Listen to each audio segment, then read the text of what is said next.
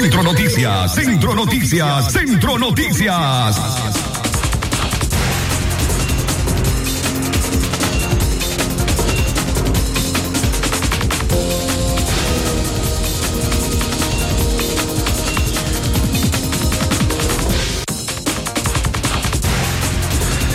Las seis de la mañana con trece minutos. ¿Qué tal? ¿Cómo están? Buenos días. Estos son los titulares eh, para hoy lunes 7 de febrero del año 2022. Centro Noticias, Centro Noticias, Centro Noticias.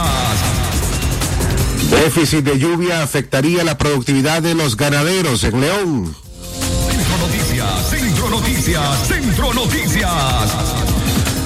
Fenómenos climáticos, el niño y la niña crea incertidumbre entre productores. Centro Noticias, Centro Noticias, Centro Noticias. Seis nicaragüenses se fueron secuestrados por delincuentes en su camino hacia Estados Unidos, en México. Centro Noticias, Centro Noticias, Centro Noticias.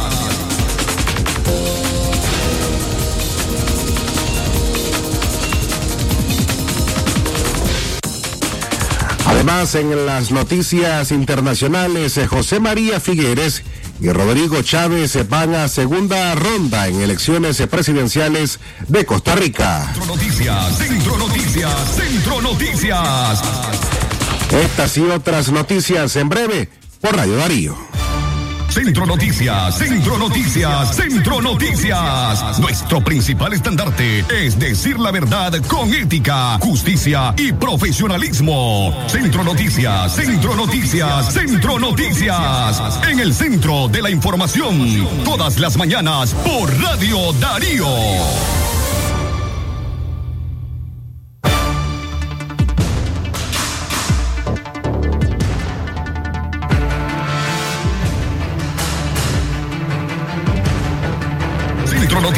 Centro Noticias, Centro Noticias.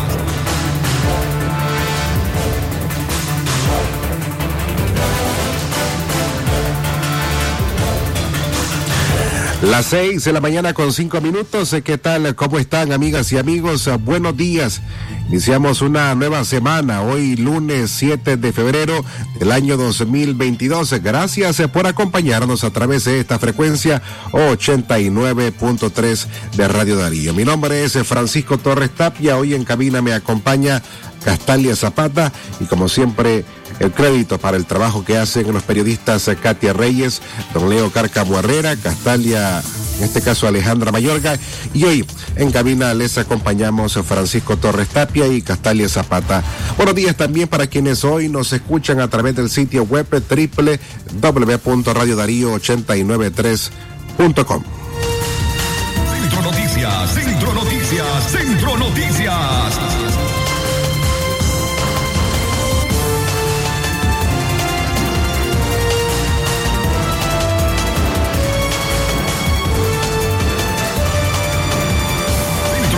Noticias, Centro Noticias, Centro Noticias.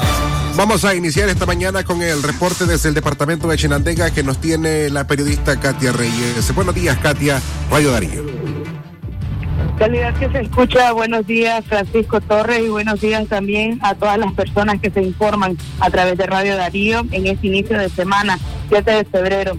Como parte de las informaciones eh, de hoy, la muerte de un menor de edad ayer en el reparto de Ávila Bolaño ha creado confusión, sobre todo pues porque los familiares dieron a conocer que el jovencito tenía horas jugando un, ejecutando un videojuego de nombre Free Fire. Como parte de las investigaciones que se han registrado al respecto, eh, el padre del menor, el señor Carlos García, declaró pues, que su hijo tuvo eh, convulsiones en horas de la noche. Intentó trasladarlo hasta un centro asistencial, pero cuando llegó al hospital España ya había fallecido. Escuchemos las declaraciones del padre.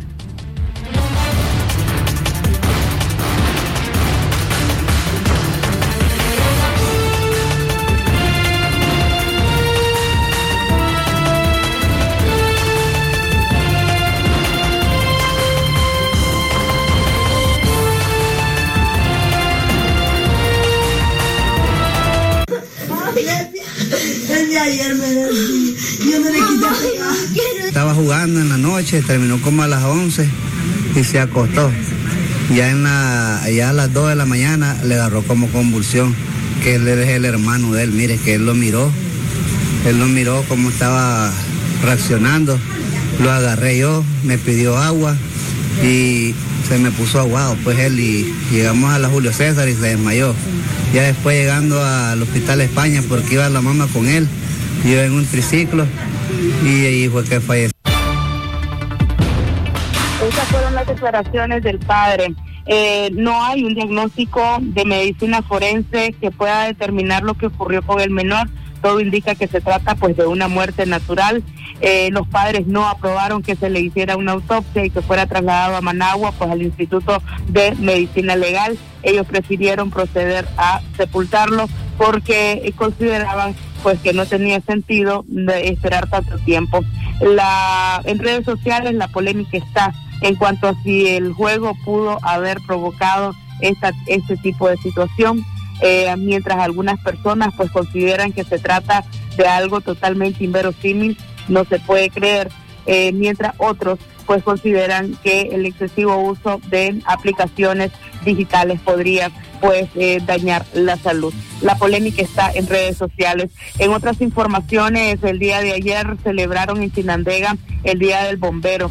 Estos miembros del Cuerpo de Bomberos Federados y también voluntarios.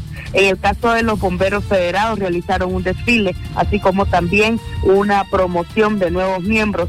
Tres hombres y cuatro mujeres se unen a esta benemérita labor. Es nuestro informe, retornamos la señal a la cabina central, Radio Darío. Calidad que se escucha. Gracias, Katia, por tu reporte esta mañana desde el departamento de Chinandega. Centro Noticias, Centro Noticias, Centro Noticias. Las seis eh, con diez minutos el tiempo en todo el país. Momento de hacer nuestra primera pausa. En breve regresamos con más informaciones. Centro Noticias, Centro Noticias, Centro Noticias. Librería Parra les ofrece cuadernos, lapiceros, Álvaro. mochilas, borradores, reglas y todos los artículos Álvaro. escolares para el regreso a clases de sus hijos. Estamos ubicados. Librería Parra número uno, costado sur del mercado La Terminal. Parra número dos, Parque La Merced, una cuadra abajo y en el centro comercial Paseo Real. Si quieres ahorrar, en Librería Parra debes comprar.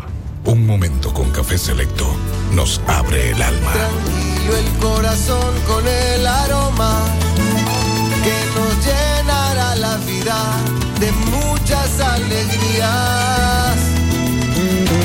Esforzarte y sentir que no hay nada inalcanzable. Es posible también disfrutar y ser feliz. Un momento en la vida, una pausa y sin prisas. La vida y un café. Café selecto. Una pausa puede cambiarlo todo. El doctor Sergio Amidense, especialista en cirugía general, laparoscopía y cirugía láser, cirugía de hernias, cuello, tiroides, cirugía de trauma, manejo del dolor abdominal agudo, hemorroides y enfermedad del ano. Les atiende de Casa Cural de la Iglesia El Laborío, una cuadra al sur. Para mayor información, llamar al 2311-0175.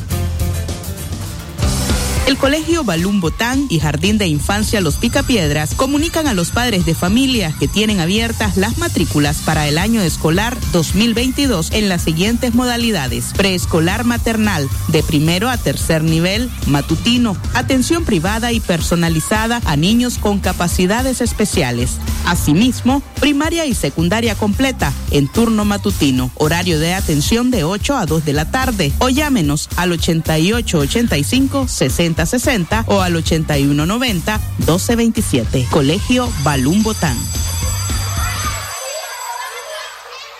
Presto presenta un tributo especial a Jinotega. De las alturas a tu taza llega un café único desde la ciudad de las brumas que ofrece una taza aromática con notas suaves para que disfrutes un delicioso sabor. Presto, edición especial Jinotega. Por tiempo limitado. Probalo ya. Si a la calle tú vas a salir, el contagio hay que prevenir. Ya todos lo sabemos, distancia metro y medio, el virus se detiene así. Nuestra familia hay que cuidar, asumamos responsabilidad. Lavémonos las manos, usemos tapabocas, así podemos ayudar. Quédate en casa. Vamos Nicaragua, todos unidos, quédate en casa.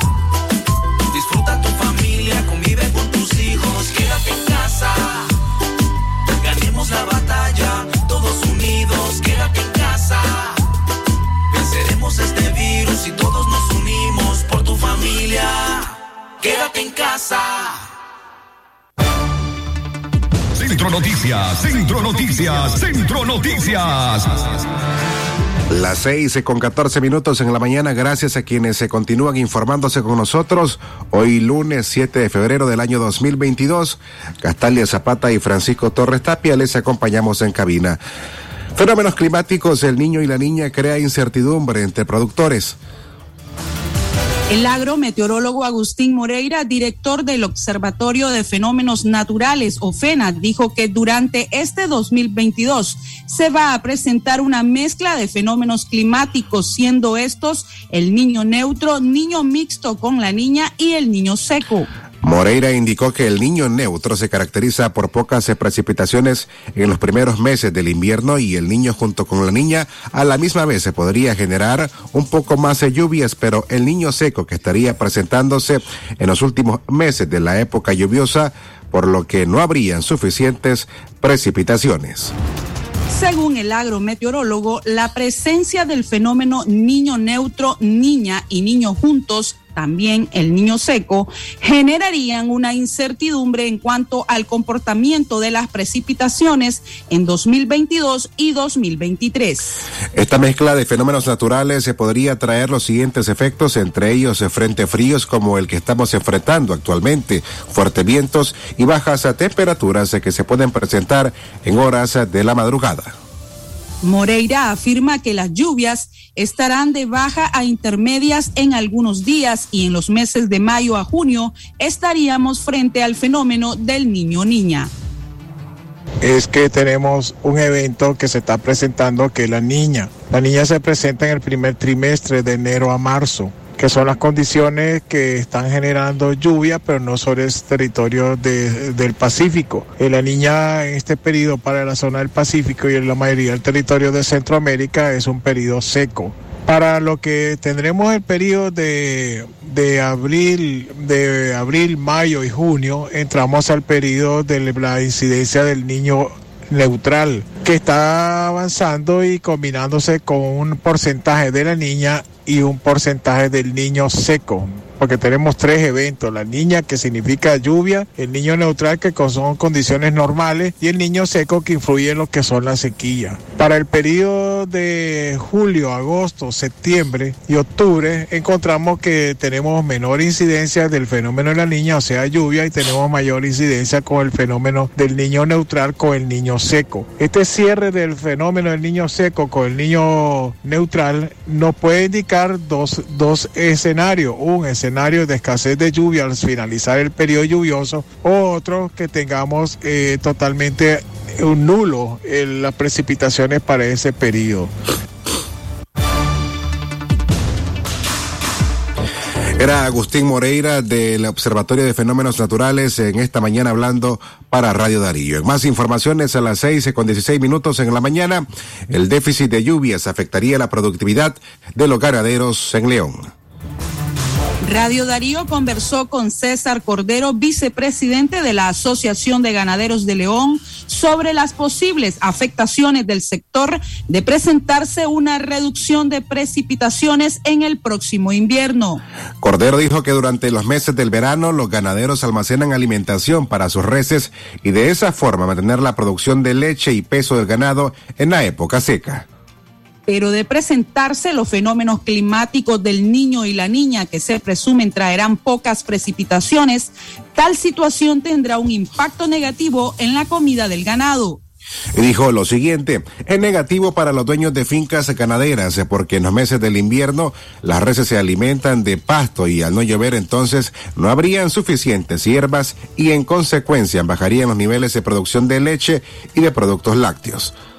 César Cordero expresó que los ganaderos no tienen la capacidad de infraestructura en sus fincas para guardar mucho alimento para los semovientes y que por esta razón, al no llover de manera regular, impactaría en la alimentación de las reses y en la productividad. Generalmente los ganaderos en el, en el periodo de verano este, hacen uso del rastrojo de, de, cosechas agrícolas, en este caso maní, sorgo, maíz, de tal manera de que ellos se preparan en el verano hasta el mes de mayo, junio. Está casi garantizada la alimentación del, del ganado. Sin embargo, después de mayo, junio, ya viene, el invierno y este el ganado se alimenta solamente de pasto, incluso porque las áreas agrícolas ya están sembradas o están preparadas y ya no hay ningún rastrojo. Entonces, sin embargo, si nos afecta el, el fenómeno natural del niño, quiere decir que no va a llover en ciertos momentos del, del, periodo lluvioso. Por lo tanto, el ganadero tiene que soportar ese va, esa baja en la producción de pasto y por lo tanto una baja en la producción láctea y de ganancias de peso del ganado. Entonces, esos fenómenos no lo, el ganadero no puede este, tener, almacenar tanto alimento para el ganado para, por, por, por, por esos fenómenos, de tal manera que el ganado y el productor sufren ese bajón en la producción de pasto y por ende en la producción de leche y producción de ganancias de peso.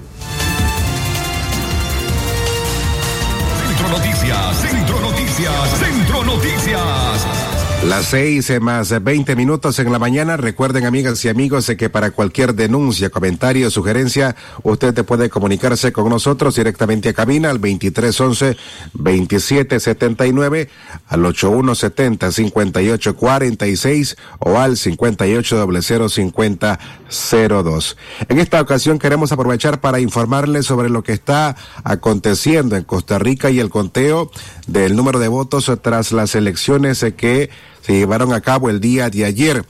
En este caso, eh, tanto Rodrigo Salgado como eh, José María Figueres irían a segunda ronda, de acuerdo a los datos más recientes del Tribunal Supremo Electoral.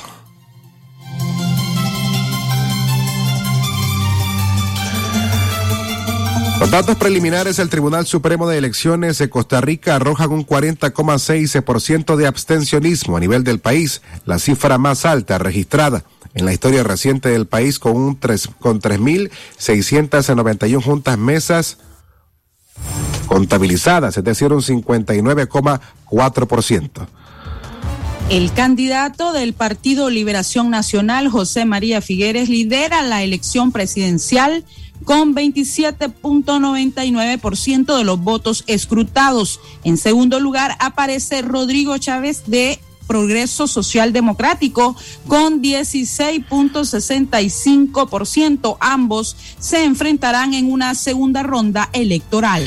En tanto, Fabricio Alvarado de Nueva República cayó al tercer puesto con 15,10% y en la cuarta posición figura la candidata del Partido Unidad Social Cristiana, Linet Saborillo, con 12,51% y Eli Feinstein del Partido Liberal Progresista, ese quinto, con 11,95%.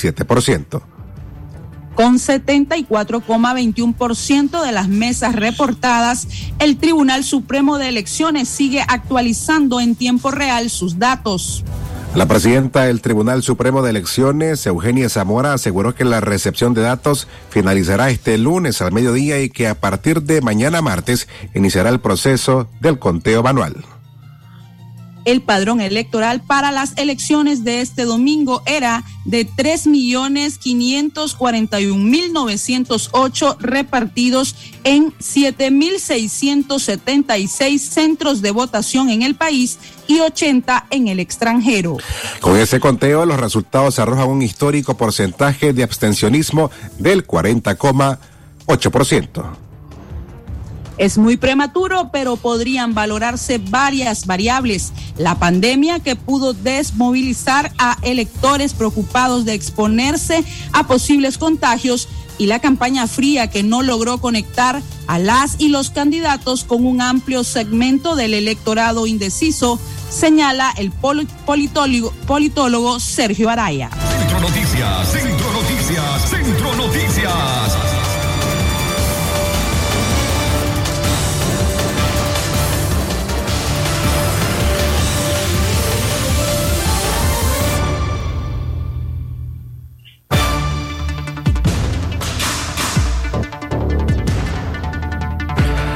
Las seis con 23 minutos en la mañana. Recuerden, damas y caballeros, eh, que de lunes a viernes usted puede escuchar las noticias internacionales a través de la voz de América, en la voz de la periodista Yoconda Tapia Reynolds. Mientras tanto, también queremos invitarles a que las noticias internacionales usted pueda leerlas visitando el sitio web de la voz de América, www.vozdeamerica.com.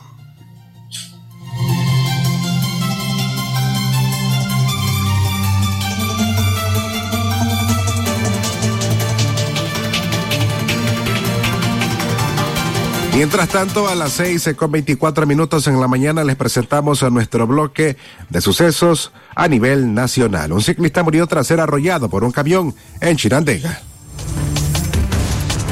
Ronald José Andrade Espinosa, de 58 años, murió tras ser atropellado por un camión cisterna la mañana del sábado en el kilómetro 199.5 en el barrio Las Colinas, en el municipio de Somotillo, departamento de Chinandega. Andrade Espinosa habitaba en el barrio Santa Rosa, en Somotillo. Al momento del suceso viajaba en una bicicleta color negro y fue impactado por un camión color blanco, placa M292-561, conducido por José Eberto Villalobos Zamora, de 41 años. Centro Noticias, Centro Noticias, Centro Noticias. Las seis con 25 minutos en la mañana es momento de informarnos a través de la voz de América en la voz de Yoconda Tapia Reynolds que ya nos acompaña esta mañana. Buenos días, Yoconda. Bienvenida este lunes 7 de febrero. La escuchamos. ¿Qué tal? Muy buenos días, estimados colegas. Un saludo cordial para ustedes en el inicio de semana. Como es habitual en lunes, seguimos varias informaciones que tendrán desarrollo durante la semana y hoy es un día en el que continuaremos siguiendo el tema de la crisis entre Ucrania y Rusia. Y en ese marco, Estados Unidos continúa haciendo sus esfuerzos de acercamiento con las naciones aliadas y el presidente Joe Biden conversará hoy con el, eh, con el canciller de Alemania, Olaf Scholz. En este encuentro, los eh, ambos líderes, que además son obviamente líderes occidentales, eh, establecerán algunos otros elementos básicos para la respuesta de las naciones aliadas en caso de una invasión rusa a Ucrania. Recordemos que además en esta reunión se hablará de forma bastante puntual del apoyo que Alemania brinda a Estados Unidos debido a que eh, más de 2.000 soldados estadounidenses que están siendo desplegados hacia Europa están precisamente asentados en la base de Estado, base militar que Estados Unidos tiene en Alemania. Hay una estrecha cooperación entre ambos gobiernos, razón por la cual tienen que eh, revisar nuevamente todos estos lazos que los unen en un momento tan crítico como este. Paralelamente a ello, algunos otros mandatarios también hacen esfuerzos, como es el caso del presidente de Francia, Emmanuel Macron, que hoy sostendrá una reunión con el presidente ruso Vladimir Putin para luego trasladarse a Ucrania y reunirse con el presidente Solovinsky de, ese país. Hay esfuerzos que se están realizando con el propósito de lidiar con esta difícil crisis. Por otro lado, en el tema del COVID-19, buenas noticias al inicio de semana, porque son varios los estados que están reportando que hay eh, un notable descenso de casos registrados durante la última semana. Esto significa que eh, podríamos estar ya en la curva de descenso de la variante Omicron. Hasta ahí el reporte, colegas. Muy buenos días.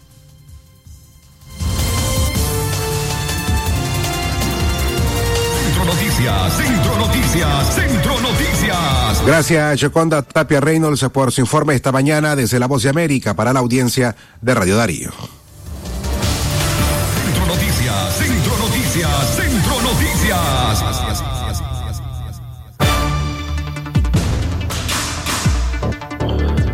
Las seis con veintiocho minutos en la mañana continuamos las informaciones siempre en el orden de sucesos porque entre otras noticias mientras Jairo Valle de 52 años fue encontrado muerto cerca del Cerro El Hoyo localizado en el municipio de La Paz Centro en el departamento de León. Digo, dijeron que Valle se dedicaba a cazar animales y que estaba acostado en una hamaca y al levantarse perdió el equilibrio, cayó al suelo y se golpeó la cabeza en una piedra, muriendo de forma instantánea en el lugar. El cuerpo fue encontrado en estado de descomposición, por lo que fue sepultado de forma inmediata. Centro Noticias, Centro Noticias, Centro Noticias. Por otro lado, Antonio Altamirano Gámez, de 30 años, se encuentra delicado en el hospital Oscar Danilo Rosales Argüello de la ciudad de León. La víctima fue hallada ensangrentada sobre el pavimento en el tramo de la carretera Lapa Centro Malpaisillo.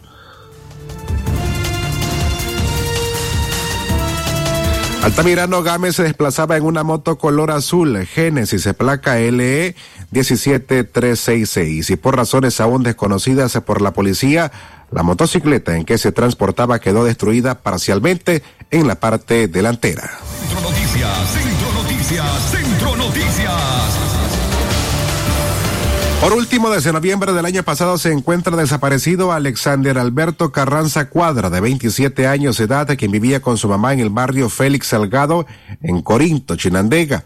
Ruth Cuadra, la madre del joven, dijo que desconoce su paradero desde el 13 de noviembre pasado. La última vez que se, que se vieron, Alexander vestía pantalón azul, camisa a rayas de color crema, crema, y zapatos rojos. En este caso, si usted te puede brindar información, puede contactarse con la señora Ruth Cuadra al teléfono 8762-0603. Centro Noticias, Centro Noticias, Centro Noticias. A las seis con treinta minutos en la mañana también hacemos un repaso rápido de las noticias más importantes en otros países. Lo que pasa en el mundo, lo que pasa en el mundo. Las noticias internacionales están aquí en Centro Noticias Internacionales. Las seis con treinta minutos en la mañana, la explosión de un carro bomba en Colombia dejó a 13 personas heridas. Al menos eh, tres personas heridas dejó la explosión ayer domingo de un carro bomba cerca de la estación de la policía de la localidad colombiana de Padilla en el departamento de Cauca, confirmaron fuentes oficiales. El alcalde de esa localidad, Cristóbal Morales, dijo que el vehículo explotó a unos 100 metros del eh, puesto de policía, aunque ninguno de los agentes se resultó afectado y que no saben si ese era el objetivo del ataque. Internacionales. Y por último, la presidenta de Honduras da positivo por COVID-19 y presenta síntomas leves. La presidenta de Honduras, Xiomara Castro, anunció ayer domingo que dio positivo a un test de COVID-19 y presenta síntomas leves, por lo que seguirá haciendo o atendiendo su plan de gobierno para retornar al orden democrático y constitucional del país. A través de su cuenta en Twitter, en donde tiene más de 254 mil seguidores, escribió lo siguiente. El resultado del PCR COVID-19 de ayer fue negativo y el de hoy fue positivo. Internacionales. Hasta aquí las informaciones internacionales. Esto fue, fue Noticias Internacionales en Centro Noticias. Centro Noticias, Centro Noticias, Centro Noticias. Las seis más treinta y doce minutos en la mañana llegamos al final de Centro Noticias. Gracias por habernos acompañado. A nombre de Castalia Zapata y Francisco Torres Tapia en cabina, don Leo Cárcamo Herrera, Katia Reyes y Alejandra Payorga. Buenos días y buen inicio de semana. Centro Noticias, Centro Noticias, Centro Noticias. Nuestro principal estandarte es decir la verdad con ética, justicia y profesionalismo. Centro Noticias, Centro Noticias, Centro Noticias. En el centro de la información, todas las mañanas por Radio Darío. Sistema Informativo Darío Noticias. Vamos a continuar con la información porque la Darío Noticias, la manera más eficiente de informarte. 893, calidad que se escucha. Darío Noticias.